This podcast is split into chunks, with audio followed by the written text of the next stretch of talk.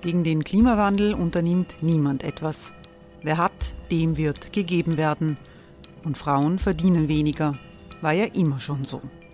Man ärgert sich und macht weiter. Was aber, wenn nicht? Wir haben eine Idee. Die Falter Arena macht die Bühne frei für Menschen und Projekte, die das Land verändern. Mein Name ist Eva Konzett. Ich leite das Politikressort im Falter. Und am Sonntag, den 26. Mai, veranstalten wir im Wiener Stadtsaal die nächste Falter Arena. Mit dabei unter anderem der ehemalige Politiker und Neosänger Matthias Strolz, Theresa Imre von Markter, Sonja Jöchtel von Love Politics oder Kari Ochsner von Ochsner Wärmepumpen. Machen statt jammern. Wir schauen uns an, wie das funktionieren kann. Kommen auch Sie vorbei. Alle Informationen und Tickets finden Sie unter falter.at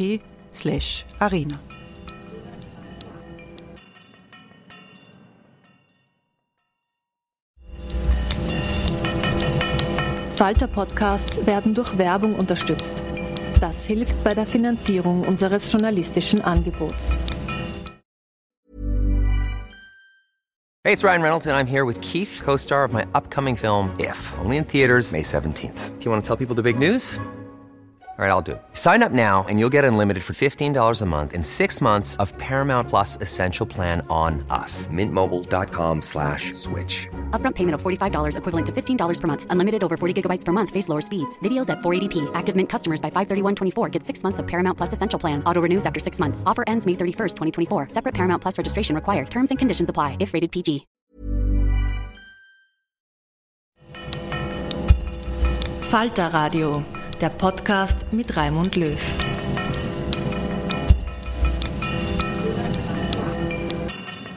Sehr herzlich willkommen, meine Damen und Herren, im Falter Radio.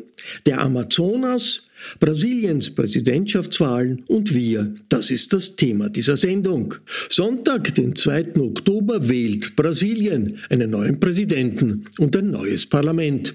Der rechtsrechte Amtsinhaber Jair Bolsonaro kämpft um seine Wiederwahl, aber der linke Vorvorgänger Luis Ignacio Lula da Silva hat gute Chancen auf ein Comeback.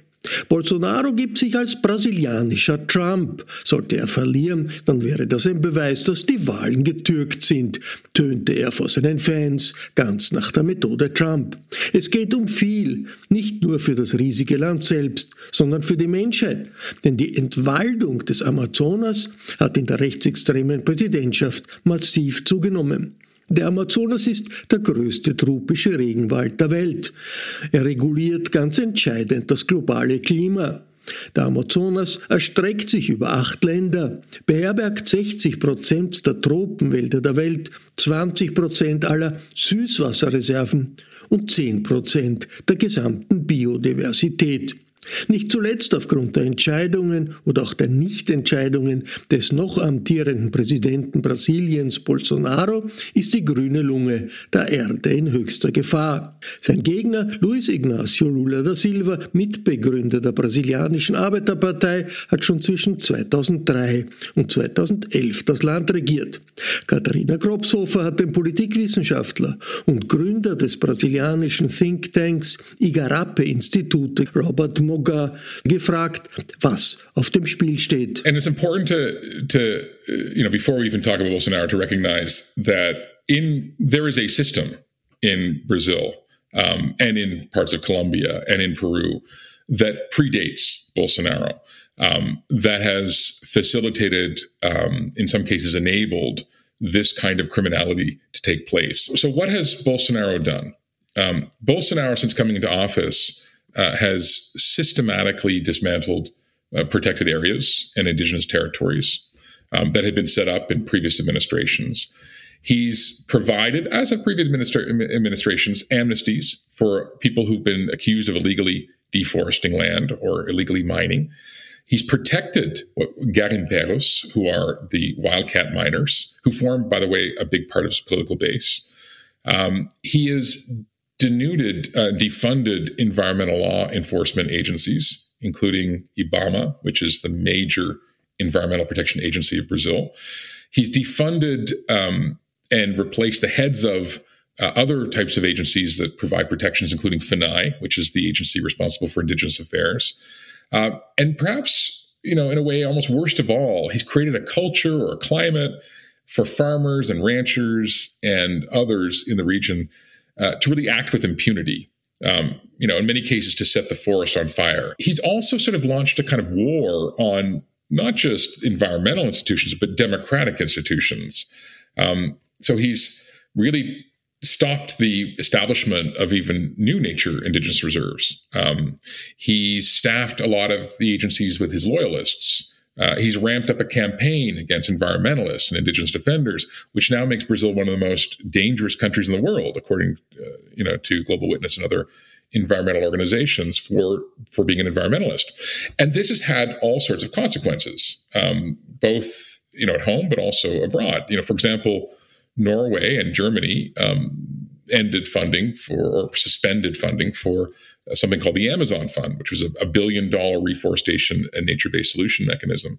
Um, you know, uh, so so I think what we've seen is is really almost like a, a blitzkrieg of of uh, decrees and policies and and acts um, that have resulted in um, dismantling of of Brazil's once quite robust um, set of checks and balances around protecting the Amazon. Uh, and so, you know, as we look towards the October 2022 election, I don't think it's an exaggeration to say that this could decide the fate of the Amazon basin. Die Zukunft des Amazonas liegt also womöglich, ob sie es wollen oder nicht und ob sie sich darüber bewusst sind oder nicht, in den Händen der brasilianischen Wähler. Die guten Nachrichten, Lula liegt in den Umfragen vorne und er hat bereits in seinen vergangenen Amtszeiten mit Hilfe seiner Umweltministerin Marina Silva bewiesen, dass in der Stopp der Abholzung ein Anliegen ist. Diese sank während seiner Amtszeit um mehr als 84 Prozent. Er kurbelte die grüne Wirtschaft an, stärkte die Wissenschaft. Und nun hat er auch versprochen, wieder mehr Schutzgebiete für die wertvolle Flora und Fauna, aber auch für indigene Gruppen einzurichten, die sich teilweise an der Front eines Krieges um den Amazonas finden. Was aber steht genau auf dem Spiel und wieso konzentriert sich Muggah genau jetzt darauf? Over the last couple of years, I've expanded my focus to what you might describe as unstoppable trends. You know, things like digital transformation, um, the extraordinary polarization we're seeing around the world. and of course the big one, uh, climate change. And I wrote a book um, a couple of years ago that brings ten big megatrends together, which explores really the past, the present, and the future of our biggest systemic risks. And what I came to realize in writing this book uh, was that a lot of these trends were converging in this thing called the Amazon, the Amazon basin. And the Amazon basin, which we're going, to, we're to talk about today, is, is the world's largest tropical rainforest but it's fundamentally connected to big megatrends like globalization through trade and, and, increasingly digital connectivity. It's enmeshed in a global system of commodities, um, home to some of the biggest rare earth supplies, nickel, lithium, gold. Uh, it's got soy, cattle, sugar, timber. We're seeing people think of the Amazon as this big, vast, and spoiled area of green, but actually it's been inhabited for thousands of years. And what we're seeing is a growing number of smaller, medium sized, and big cities. And it's got, you know, massive in migration as the hunt for resources expands. And it's becoming, as a result, one of the most violent places in Brazil. Der Amazonas wird abgeholzt. In unglaublicher Geschwindigkeit. Seit dem Jahr 1990 waren es mehr als 400.000 Quadratkilometer Wald. Das entspricht einer Fläche in etwa so groß wie die der Staatsgebiete von Deutschland und Dänemark zusammen. Robert Muggah erklärt, was die ökologische Bedeutung des Waldes ist und was passieren könnte, wenn dieser plötzlich kippt. Well, I think the first thing to say, uh, Catherine, is that the Amazon is vast. it's enormous. Uh, just to put this in perspective, uh, for for your listeners who may not be familiar with the sheer scope and scale, it's seven million square kilometers. It spans eight countries, huge countries like Brazil, Colombia, and Peru, but also little, you know, smaller ones like Bolivia, uh, Ecuador, Suriname, um, Guyana, and, and Venezuela. What that means is the Amazon is bigger than all of Western Europe. You could fit 80 Austrias in the Amazon. So it is it is an incredibly important ecosystem. Um, and we're facing in the Amazon the real risk of what we call a dieback scenario. And, and this dieback, which sounds as ominous as it is, uh, is tied to heat stress, um, dryness, declines in, in water vapor, and ultimately in forest decline. But the point is that the Amazon, which is is, is this huge, vast forest, um, and and provides an enormous amount of oxygen and cycles an enormous amount of carbon dioxide, um, is is this carbon sink. But it's close to this tipping point. Um, which would turn the world's biggest carbon sink into one of its largest carbon emitters. I think you know, just to kind of break it down a bit, the the Amazon often we think of it as this massive forest spanning all of these countries, but it's useful to think of it as a series of smaller um, regions.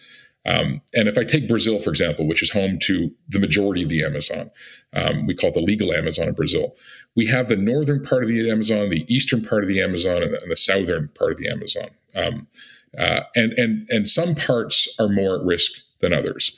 There are two very famous scientists, Carlos Nobre um, and the late Thomas Lovejoy, who theorized that the Amazon would tip over from being the world's largest tropical forest to being one of its largest savannas if between 20 and 25% of the forest cover was lost. Scientists that are leveraging satellite data and drones and, and other remote sensing estimate that we're probably at about 18% of the Amazon now being deforested. So, in other words, we're just a few percentage points away, give or take, from this this catastrophic scenario. And I guess the, the, the bottom line here is is that you know what happens in the Amazon doesn't stay in the Amazon.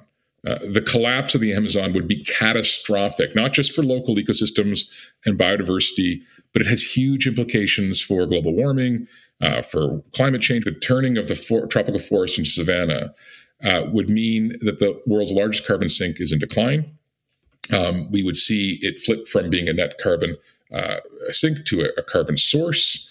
Um, and what we'd then see is deforestation intensifying in dry seasons, reducing rainfall, exacerbating ecosystem stress, and then fires. Um, and this would spew as much as 90 billion metric tons of carbon. That's about seven years worth of all human emissions. And this could result in a global tipping point um, contributing to more heat waves and droughts and changes atmospheric um, movements and ocean currents. Gibt der Amazonas, gibt er also mehr Kohlendioxid ab, als er speichern kann, werden wir die Auswirkungen auf der ganzen Welt bemerken. Veränderte Ozeanströmungen, veränderte Wetterphänomene. Die Pariser Klimaziele werden dann ziemlich sicher Geschichte. Doch Robert Mugger spricht auch von Resilienz. Von Teilen, vor allem im Süden des Amazonas, die sich wieder erholen – insofern man die Abholzung dort eindämmt und den Wald, wenn dann, nur nachhaltig bewirtschaftet. Doch das erfordert den Einsatz von mächtigen Regularien, Überprüfungsmechanismen, Transparenz. Denn 95 Prozent der Abholzung geschieht momentan illegal. Wer sind die Leute, die Bäume umschneiden? Let's talk a bit about the, the Amazon um, and, and the people who live there, because I think it, you know there's there's such a, an emphasis in in certainly amongst the kind of um, environmental community and, and others who are seized and concerned with the Amazon of preserving flora and fauna that we, we often forget um, or maybe trivialize the populations that live there. And I think it's important to recognize that there are upwards of 30, 35 million people uh, in the Brazilian Amazon alone. Um, and, and they come from all manner of, of places. I mean, we have uh, European descendants who came during colonization period. There's hundreds of, of indigenous groups, um, some of them uncontacted.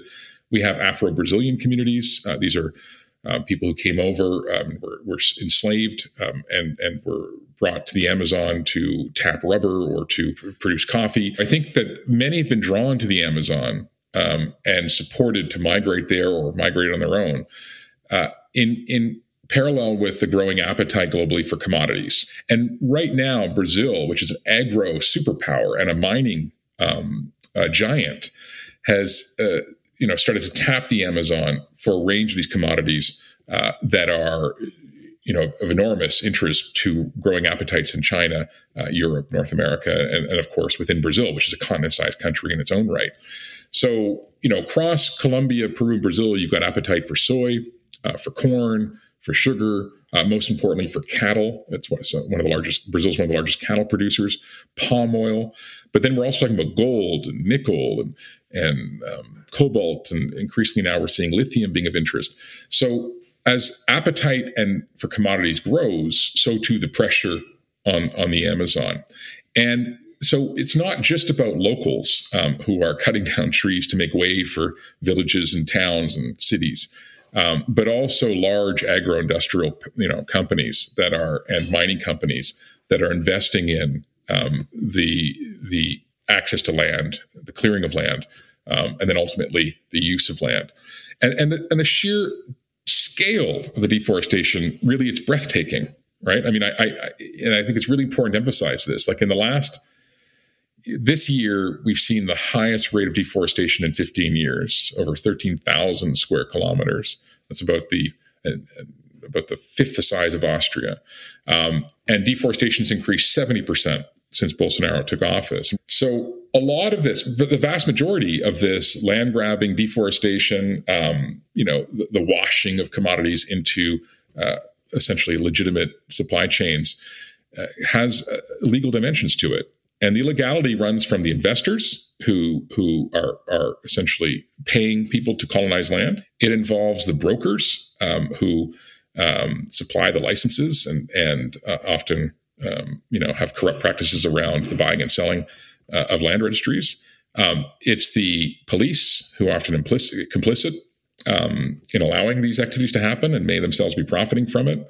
Um, it's the um, local officials in, in, cities that have economies that are run off these black markets and, and associated, uh, you know, secondary um, economies.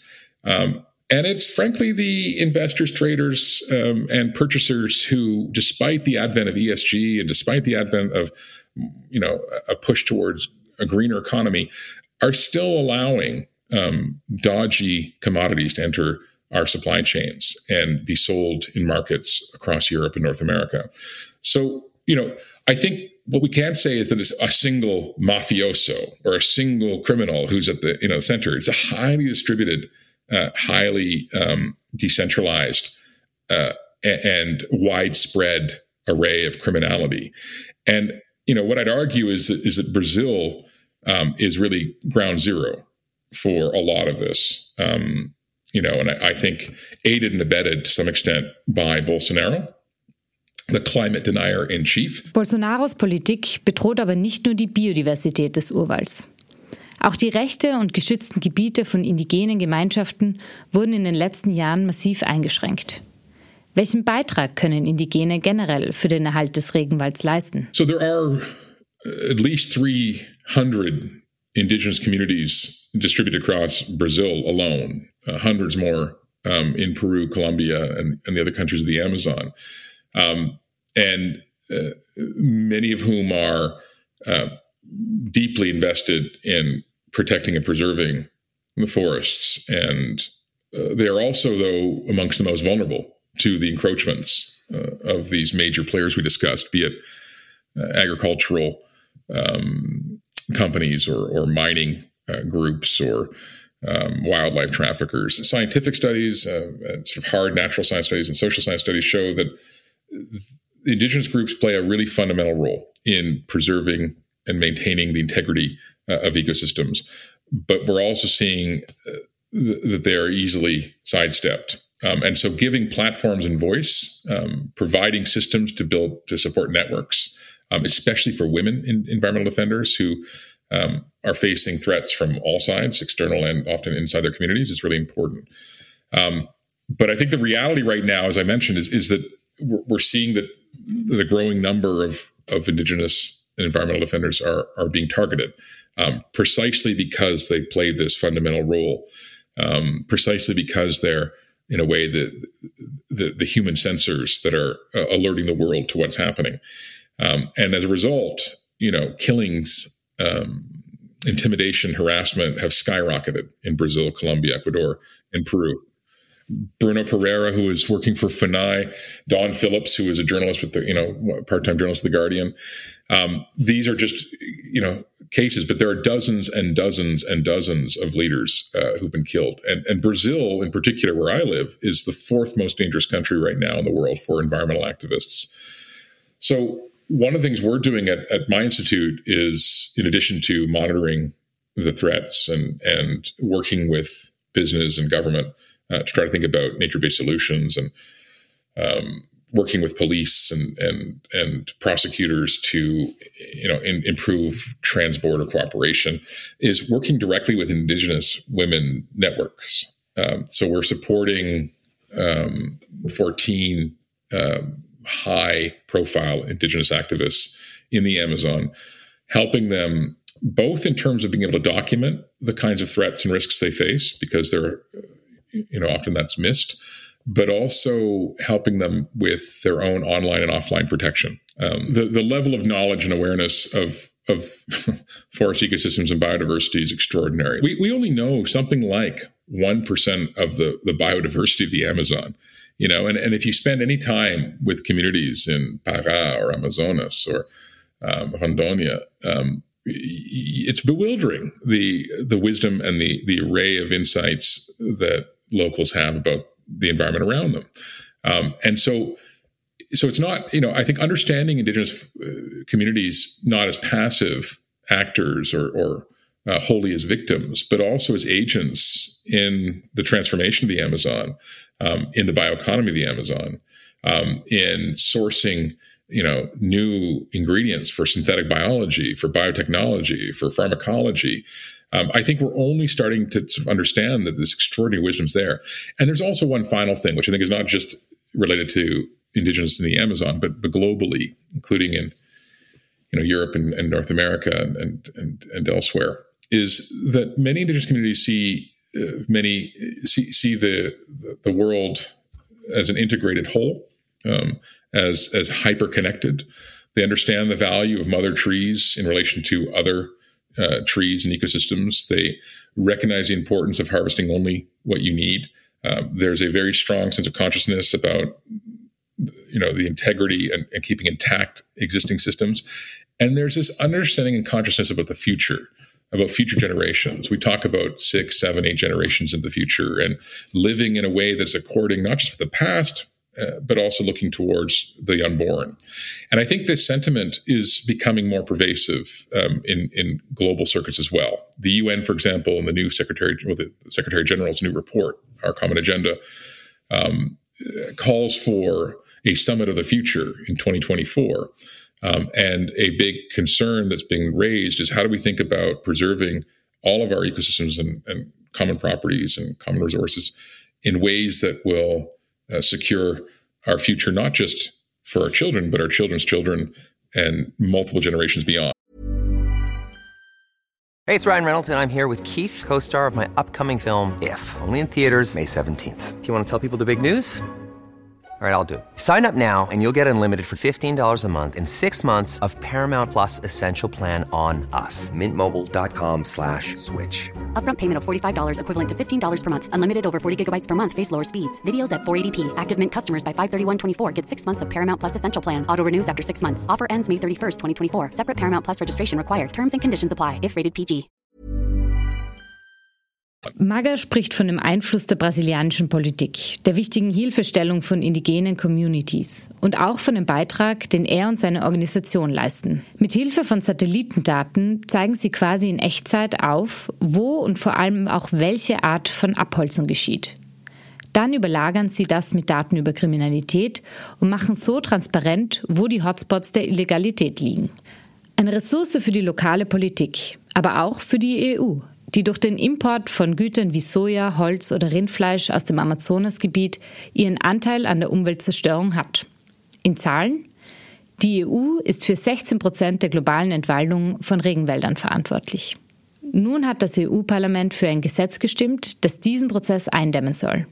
Wie sehr könnte das das Problem im Amazonas lösen? This is maybe the, the, the green lining of this rather gloomy tale that you know I've been telling, um, and I think the European Union uh, effort um, is is really important. The European Parliament just passed, as you said, new anti-deforestation laws that would ban products that are linked to deforestation uh, and degradation of forests, as well as products that are linked to human rights violations. So it does, in a way, exactly what I think I'm, you know, we're calling for, which is uh, require that companies that do business in Europe uh, and that draw on commodities from major tropical forest biomes are conscious uh, of what is happening across our supply chains when it comes to not just the environmental side, the biodiversity side, but also the human rights side. Of course, the proof will be in the pudding. Um, can these uh, wondrous regulations be enforced? That I think is is the big the big question mark. And I think the good news is is that you know the so-called Brussels effect uh, the effect of, of European Union legislation um, on behavior of markets, uh, some can often yield some positive outcomes. So I think it's it's an important start. It's a critical step, but it's only the a first step. We're going to need to see similar kinds of activities being enacted in North America and other markets. Um, we're going to have to put a lot of pressure on Asia and, and China in particular, which um, is driving a lot of the, the, sort of demand for for these commodities. Um, but I think it's a really important step. For too long, it's been very episodic. Every couple of years, people get very upset because there's a lot of smoke coming out of the Amazon, and then it dissipates. I think what we're seeing now is a community, a, a, an ecosystem of actors, if you will, that are really stepping up and growing or and, and, and most importantly people coming from the region itself who are becoming advocates. And we're seeing more indigenous voices. We're seeing more uh, scientists. We're seeing business leaders who are stepping up and, and, forming coalitions and consortia to talk about how to implement esg which was unheard of uh, five ten years ago. We're seeing some industry leaders also uh, investing in agro you know sustainable agroforestry. But again we need scale. We need more than just the periodic flag waving. We need to have a regular drumbeat of action. Um, we've already spoken as well about the, the extraordinary technologies uh, that are emerging that are allowing the world to understand better what's happening and have a more sophisticated understanding. Let's just hope it's not not too late. But if I were to kind of run through the actors, um, we have on the one hand this global advocacy. On the other, we have a growing number of institutional investors, um, and including development banks that are also stepping up on the Amazon. Both the World Bank and the Inter American Development Bank are supporting a, kind of cluster of green funds and looking to accelerate nature positive investment. Um, the EU, we've already talked about, but that's a really important block that's taking action.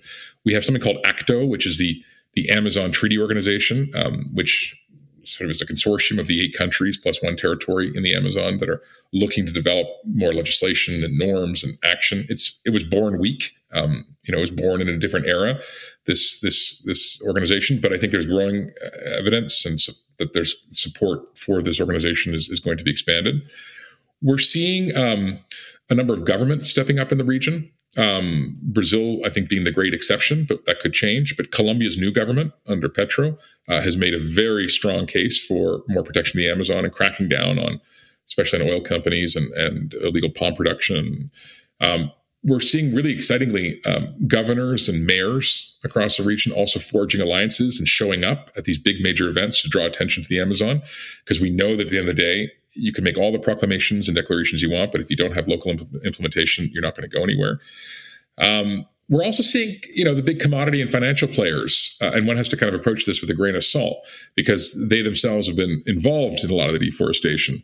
Um, but we're seeing big companies, um, and I, again, I, I, want to say this cautiously, but companies like BlackRock and Vanguard and um, JBS, the big meat packing companies, which have been traditionally responsible or at least implicated in large scale deforestation or investing in companies that are involved in large scale deforestation, um, along with a, a, vast array of other financial players, starting to explore ways to advance um, investment in reforestation, rewilding, nature based solutions, carbon offsets. There's a lot of concern about greenwashing, um, and and we can get into that, but but I think that you know, there's definitely been a change in the conversation um, and a tone, uh, and there's an enormous amount of money that's floating around that's that's looking to be allocated towards you know investments in this space, um, and and this is sort of associated with this rush underway, uh, this green rush you could call it, um, in the wake of carbon and biodiversity credits. You know, companies around the world, including in Europe, are looking to offset their carbon and, and reduce their emissions. And and a, you know, big expectation among some first movers in Brazil is that it could become kind of the new green Saudi Arabia, right? With the rollout of of different projects around um, carbon sequestration or um, you know preserving forests essentially uh, in return for payment. Um, and there's a whole debate around the viability of that, around the effectiveness of that. Um, but but where I guess I'm I'm most excited in terms of the longer term solutions, you know, in the midst of all this advocacy and and, and activism and uh, government action and business interest, is this discussion that we're having around a bioeconomy. You know, we've had a this sort of dichotomy between conservation and development for a long time, and you know, there's there's a whole constituency of purists who believe that forests must remain intact and and they free of human uh, intervention, and then there's another group that says no, no, forests must be sacrificed to the altar of development, and and it's all about expanding uh, livelihoods and, and and people's interest in the forest. And of course, the answer is probably somewhere in the middle or some combination of the two. We need to sort of revalue the forests um, and understand the potential of sustainable forest economies. Um, and there's a group of scientists and, and environmental activists um, and business types and government folks who are talking about something called an Amazon 4.0, um, which is really about uh, reimagining how do we think about sustainable mixed forest economies that um, rapidly reforest, but also value the extraordinary richness and biodiversity of what these forests have to offer, from nuts and berries to cosmetics to you know biotech to pharmaceutical products. There's a real risk here of, of greenwashing, um, you know, of governments and companies uh, sort of seeming to take action when not actually cutting their emissions or profiting uh, and extracting IP from these areas while not giving back to communities. These are big, big issues, which is so, which is why it's so important to have accountability and transparency in this process. There's a lot more that we haven't dug into in terms of activities, but I, I think the, the, the point I want to leave is is that there is this uh, rather almost bewildering um, array of, of, of initiatives that are underway right now, um, and a growing recognition of the seriousness of the crisis we're in, um, and uh, I think an appreciation, though not sufficient, that we're really in a race against time. Das war ein Gespräch von Katharina Kropshofer mit dem Politikwissenschaftler Robert Muga. Ich verabschiede mich von allen, die uns auf OKW hören, im Freirad Tirol und auf Radio Agora in Kärnten. Informationen und Analysen zu Klimaschutz und Politik lesen Sie jede Woche im Falter. Alle Informationen über Abonnements oder Probeabos finden Sie im Internet unter abo.falter.at. Ursula Winterauer hat die Signation gestaltet. Philipp Dietrich betreut die Audiotechnik im Falter. Ich verabschiede mich bis zur nächsten Sendung.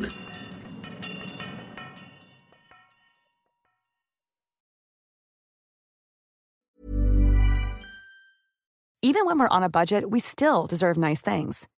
Quince is a place to scoop up stunning high-end goods for 50 to 80% less than similar brands. They have buttery soft cashmere sweaters starting at $50, luxurious Italian leather bags, and so much more. Plus, Quince only works with factories that use safe, ethical, and responsible manufacturing. Get the high-end goods you'll love without the high price tag with Quince. Go to quince.com/style for free shipping and 365-day returns. This message comes from BOF sponsor eBay. You'll know real when you get it. It'll say eBay Authenticity Guarantee. And you'll feel it. Maybe it's a head turning handbag, a watch that says it all, jewelry that makes you look like the gem, or sneakers and streetwear so fresh every step feels fly. eBay gets it. So look for the blue check mark next to that thing you love and be confident that every inch, stitch, sole, and logo is checked by experts. With eBay Authenticity Guarantee, you can trust that feeling of real is always in reach. Ensure your next purchase is the real deal. Visit eBay.com for terms.